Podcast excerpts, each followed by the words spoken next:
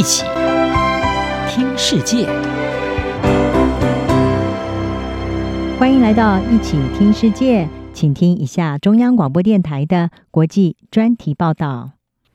今天要和您谈的是中国地缘经济学的一堂课，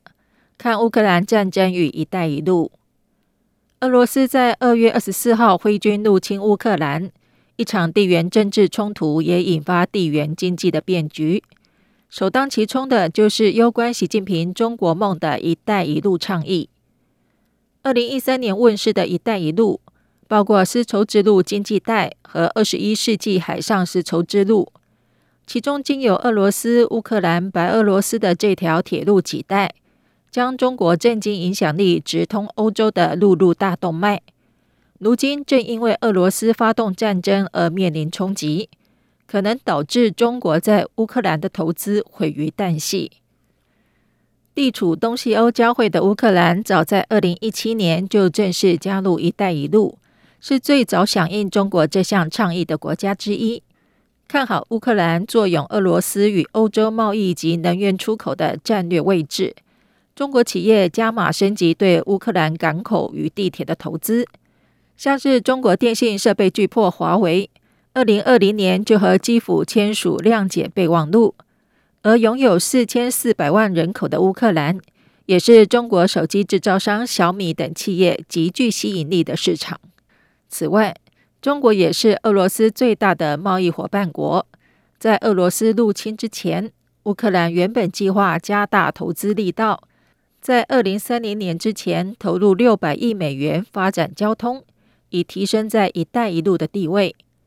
如今，中国对乌克兰多年的投资心血正被炸弹摧毁，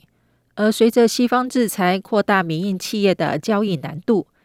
这条曾在二零二一年载运七百五十亿美元的中国商品前往欧洲的铁道丝路战力也可能大受冲击。乌克兰战争已经使得中国的一带一路布局更形复杂，甚至可能因为对这场战争的立场。牺牲与另一个“一带一路”交通要点波兰的关系，这使得走海路贯通印度洋与南太平洋经济，以打造大洋经济圈为目标的另一条海上丝路，在短期可能获得更多的关注。外交家杂志指出，可以绕过俄罗斯的中亚西亚走廊将更具重要性，而具有俄罗斯石油替代可能的伊朗。以及地处欧亚交界的土耳其地位也将更受瞩目。然而，在中国为了一带一路头痛之际，并不代表乌克兰战争不会给中国带来转机。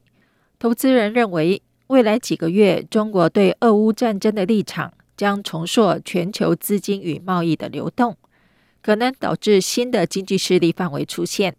新加坡的资本管理公司执行长詹姆斯说。自从二零一四年俄罗斯并吞乌克兰克里米亚以来，贸易流动的转变就一直在酝酿之中。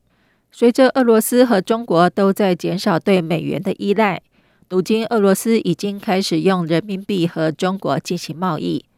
二零二一年上半年，中国对俄罗斯的出口就有超过四分之一是以人民币结算，相较之下，在二零一三年只有百分之二。此外，中俄贸易在二零二一年激增百分之三十五，达到一千四百六十九亿美元。这种情况可能因为西方对俄罗斯的制裁而再上层楼。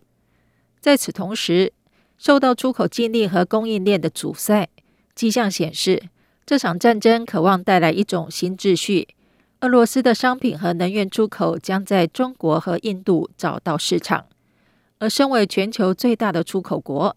中国的决定也有可能在以美元为主导的体系之外，推动大规模的资金和商品流动。